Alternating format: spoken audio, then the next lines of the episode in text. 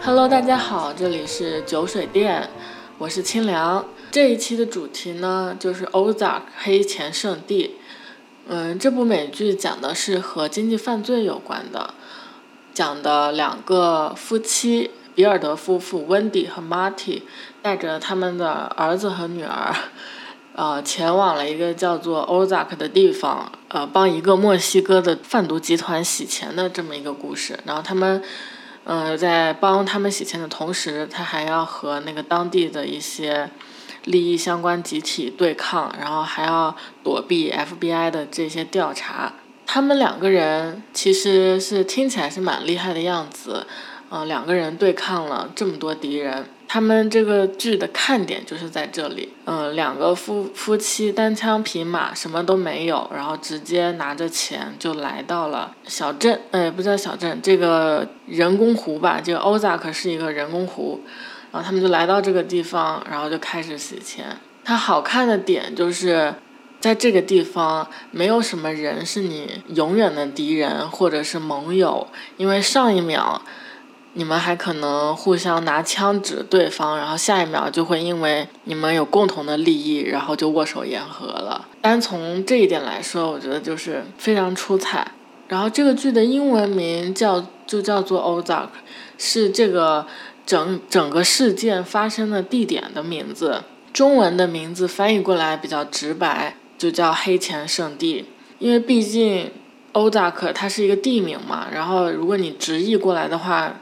国内的观众可能不太明白这个地方，我查了一下，实际上它是呃密苏里州西南方，在阿肯色州以北、西北、俄克拉荷马州东部这三个地方交汇的有一块高地，但是这个高地主要是在密苏里州这个部分，然后这个高地这一部分叫做 Ozark，我就把它对应了一下，我就想，因为可能我直接说奥扎克可能。大家会没有概念，这到底是一个什么样的感觉？然后我就试着把它放到国内看了一下，我就大概比了一下，感觉这个电视剧如果放在国内或者拍了一个国行版，它可能就会叫做太行山，因为这个纬度也差不多，然后太行山正好也横跨四个省，也是旅游景点，Ozark 也是。呃，旅游景点就是性质很相似，但是你看这个太行山这个标题听着就很玄乎，然后一个经济犯罪的片，比如说在 CCTV 上播，然后叫做太行山，感觉你也不是很想看，是吧？就是如果真的就是这个美剧这么直译过来，估计看的人也会少很多，所以可能翻译的。那个字幕组或者是不知道谁啊，就给它翻译成“黑钱圣地”了。我觉得如果就是嗯，对这个经济金融，嗯，说的小一点吧，就是稍微对这些呃理财或者是 看一些新闻，可能都知道“黑钱”这两个字大概呃是一个什么样的解释了。嗯，我觉得大部分人应该都能读出来吧。就是黑钱肯定是讲的是呃非法所得喽，然后可能会讲一些跟洗钱有关的事情喽。然后他再加上“圣地”这两个字，那讲的就是我觉得可以推理出来吧，就讲的就是洗钱的这么一个地方，或者是说。呃，赚黑钱的这么一个地方的事情。那么这个剧呢，其实主要讲的就是我刚刚有说到嘛，讲的就是洗钱，他们夫妇帮这个贩毒集团洗钱的事情。那既然说到洗钱呢，就肯定要说一下，洗钱到底是是一个什么东西，或者说是一个什么手段。然后好好的钱为什么要拿去洗呢？什么样的钱叫做黑钱，或者是说叫做脏钱？因为可能。我觉得这个剧还是需要一定的，就是你的基础常识吧，才能看得下去。因为它说实话，如果你不喜欢这种相关的题材，就是跟经济犯罪有关，或者是这种犯罪，嗯，还有就是跟呃政治稍微有一点点关系。如果你都不喜欢以上这些的话，你可能会比较难去看懂，或者是说看进去这部剧。所以我就给给大家简单讲一下吧。就是如果看过的人可以简单听听，随便听听，我也随便讲讲。然后如果感兴趣的话，可以了了解一下这个基本的运作方式吧。呃，怎么会被？刑法判到呢，就是我接下来要说的，就是你的呃违法所得、犯罪产生的收益，这都算是脏钱。比如说你电信诈骗，这我们现在最常见的了，就你赚赚的肯定是脏钱嘛。然后包括你那个贩毒嘛，也赚的肯定是脏钱脏钱。卖淫卖淫也算，但是大头可能还是就是说毒品会更多一点哦。还有贪污受贿这种也算是脏钱，走私也有。呃，基本上反正就是你的非法所得，都算是脏钱。然后黑钱圣地讲的就是给那个墨西哥的毒枭洗钱嘛。然后这些脏钱、黑钱，你来源有了，就是这些违法的收益。那你怎么样要把它变成合法的钱呢？就是如果你这个些非法的钱，你就是大量存入银行，你会引起怀疑的。因为我们正常的这个赚的钱都是要上税的嘛。那你这个钱等于就是。直接是现金交易，或者是电电子转转账。哎，我觉得现在 如果违法还用电子转账，真的是，嗯，有一些没有脑子了，是吧？因为这些电子的东西，银行一查，全部都能给你扒出来。然后，如果你是现金所得，然后你存入银行，这个如果你的额度达到一定的这个指标的话，这银行是会呃触发警报的。他就会呃判定你这个可能是存在一些就是不正当收益或者是怎么样，他肯定有一个判定方式嘛。那你要怎么把这些非法的钱变成我们所谓的就是洗成干净的钱呢？呃，我就拿这个电视剧里的比尔德夫妇来说吧，就是他们其实一开始。是被迫的和这墨西哥这帮人扯上关系，也就是一些巧合嘛。然后他们选择了这个奥扎克这个地方来洗钱。他的当时给出的理理由也是他这个拍拍脑袋想出来的，因为他当时是。保密要紧，我就不说了。他给出的理由是这里有旅游业支撑，然后呃，可能就是有人流量，你才能制造一些假的营收，然后有假的营收，你才有这个假的合法的这个收入嘛，对吧？但是实际上，你看这个剧里头，奥扎克这个地方。嗯，它就是一个人工湖，然后深山老林的感觉，整个镇子也没有说很繁华，但是出入也会有一些人来这里玩或者是怎么样，然后当地也有一些居民，但是并不是像说那种嗯波士顿啊或者是呃这个加州这种，肯定算不了这种大城市了，就是一个很小的一个呃一个镇子吧。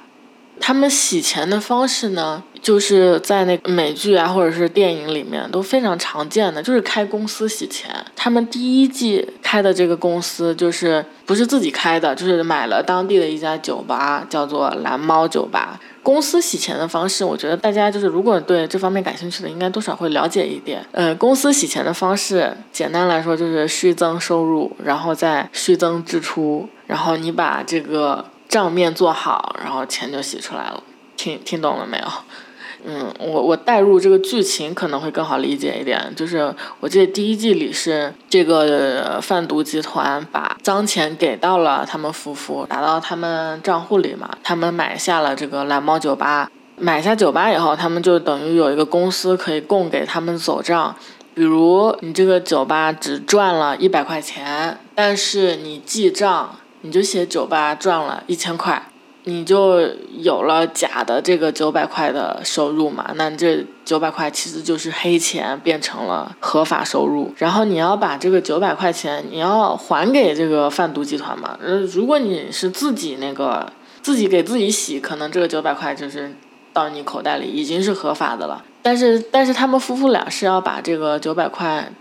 就假设九百块交给这个墨西哥这帮人，所以蓝猫酒吧呢，他们当时想出来的方法就是要增加一项支出嘛，大量的支出。这个支出就是他们在剧情里是通过买地毯这个给酒吧装修的方式，呃，来增加这个支出。就比如说他们买地毯实际上只需要九十块钱，但是你走账的时候，你写买地毯花了九百块，那你多出来的这些。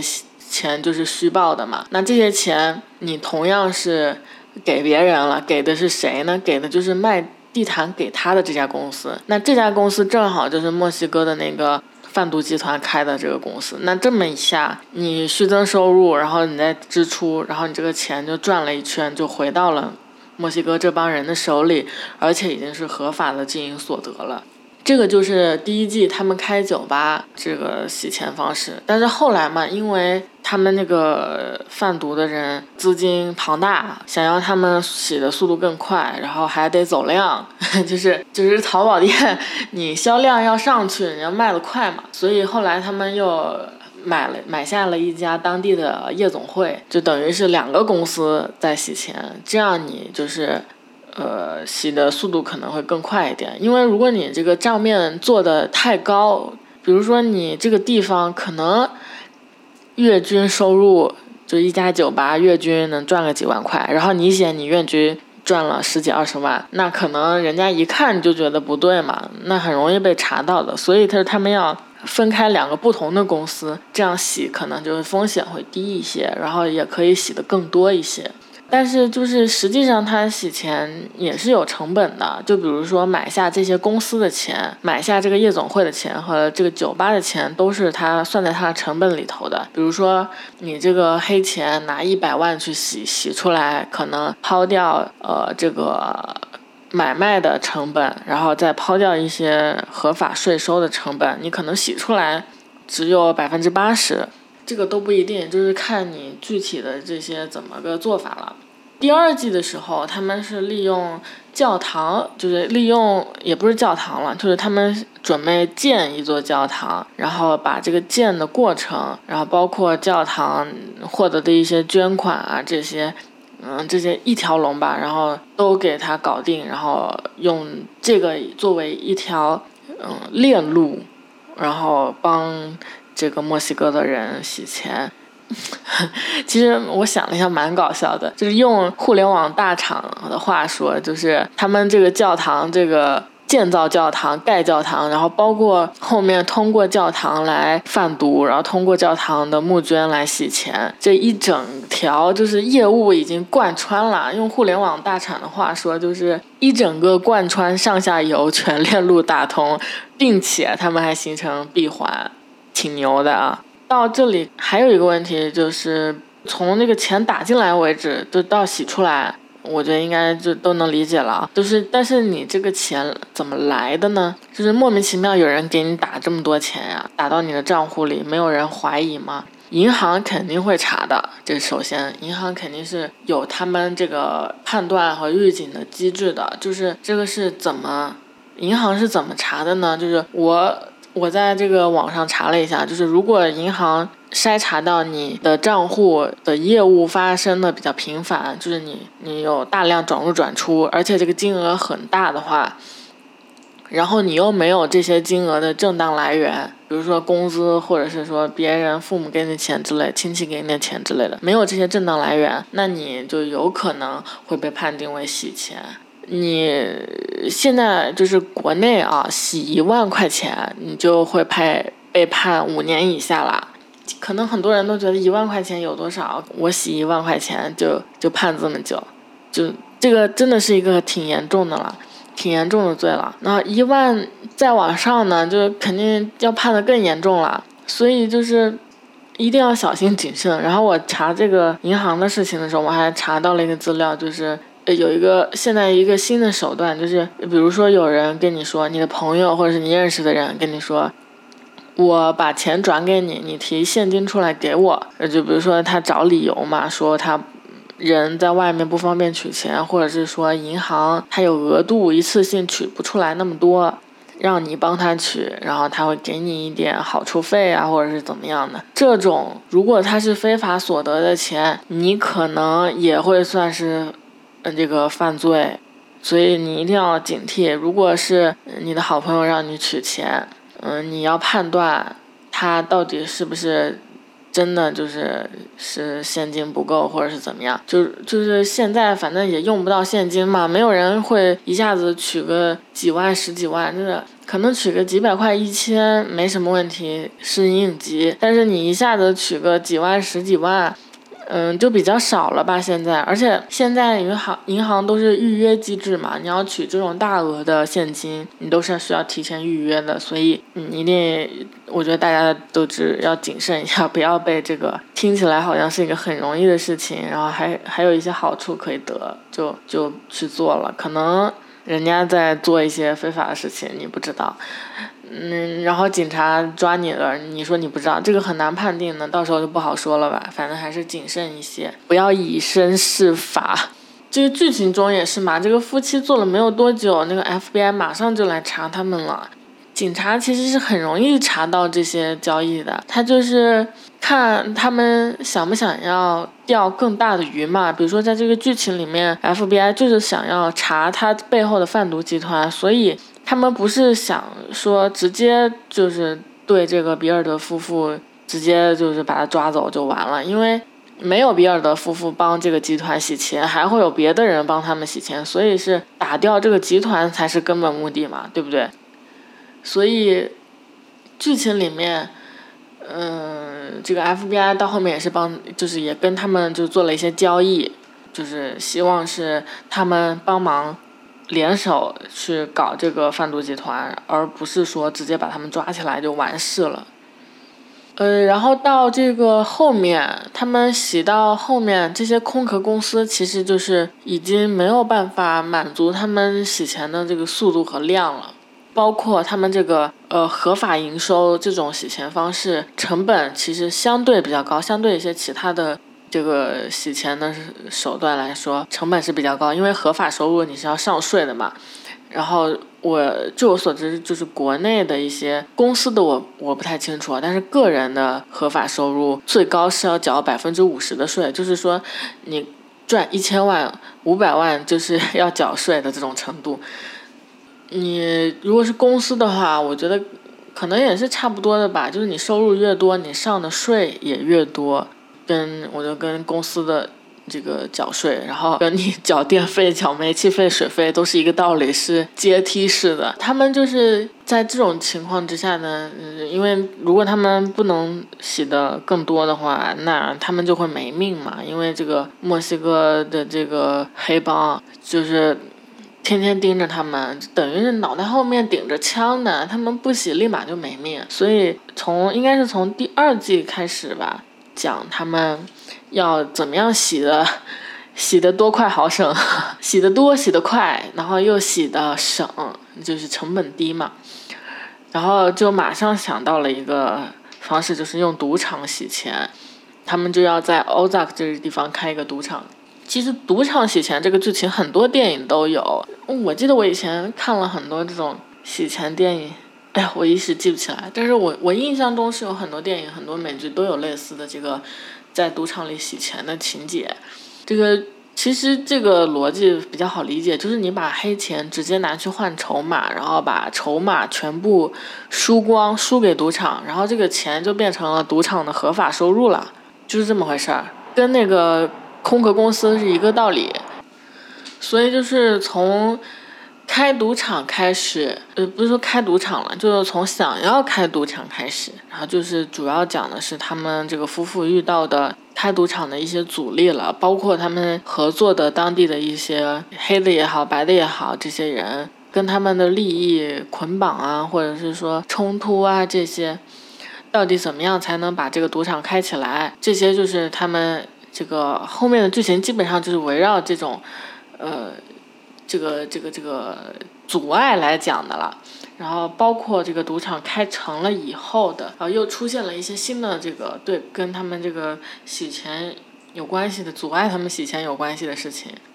这个后面的剧情我就不多说了，就是如果对这个感兴趣的话，真的建议去好好细品，真的很好看。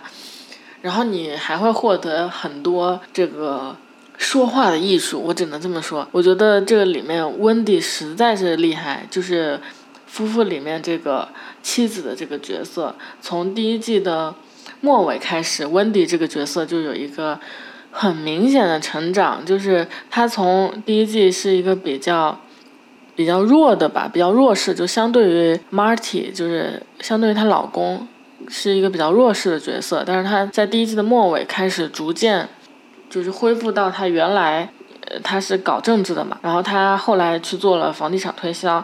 然后在这个第一季末尾，他又回到了他搞政治的那个状态，然后慢慢的他就发挥了他说课这么一个功能，就是他的这个技能，呃，开始真的是让我刮目相看，呃，非常厉害。你可以就是学到很多东西，我觉得就是如何让如何说服别人站在你这边，然后。比如说投你一票，或者是怎么样和达成你的目的，或者说怎么样保障自己的利益，我真的是形形容不好，但是真的是非常精彩。就是我觉得他这一部分内容很精彩，我很很好这口。他的这个成长，然后包括呃，这个我能不能叫成长呢？也有的人可能能要会把它说成是黑化，因为他就是从一个。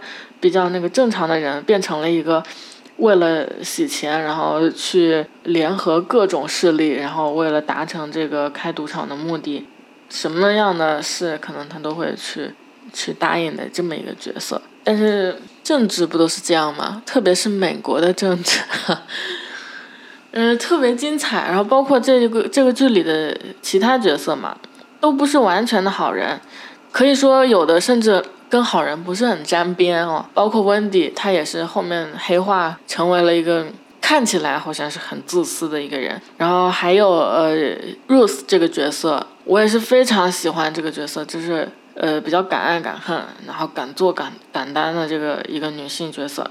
年纪又很小，但是很精彩。嗯，然后全全剧里面可能唯一算得上是好人的，就是那个呃第第三季还是第四季出现那个黑人 FBI 的那个女警察。嗯，但是我觉得她反倒不是那么出彩啊，可能因为她就是一心想要搞定这个案子嘛。然后其他的女性角色反而特别出彩，但都不是什么好角色。像呃，比如说刚刚提到温迪和 Rose，然后还有这个贩毒集团的女律师，我的天，绝了！这个律师，我我觉得挺敬佩这种人的。他在这个他的专业上搞得这么好，但是他又这么有野心，他也敢。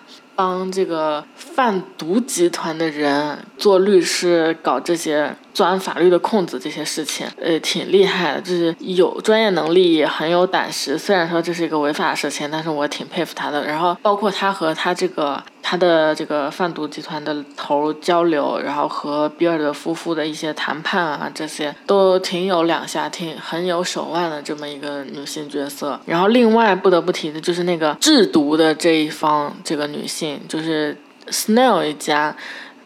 嗯，比较年纪比较大的这个女性角色叫达令，她就是特别狠一女的，我的天，就是比 Rose 还要再狠特别多，可能比温迪还要再狠。你说她光狠吗？也不是，她也有一些就是智慧，狠的智慧，但是她又不像温迪那那种口吐莲花，或者是嗯，怎么说呢？她有她的这个思维运作的方式，然后她又特别。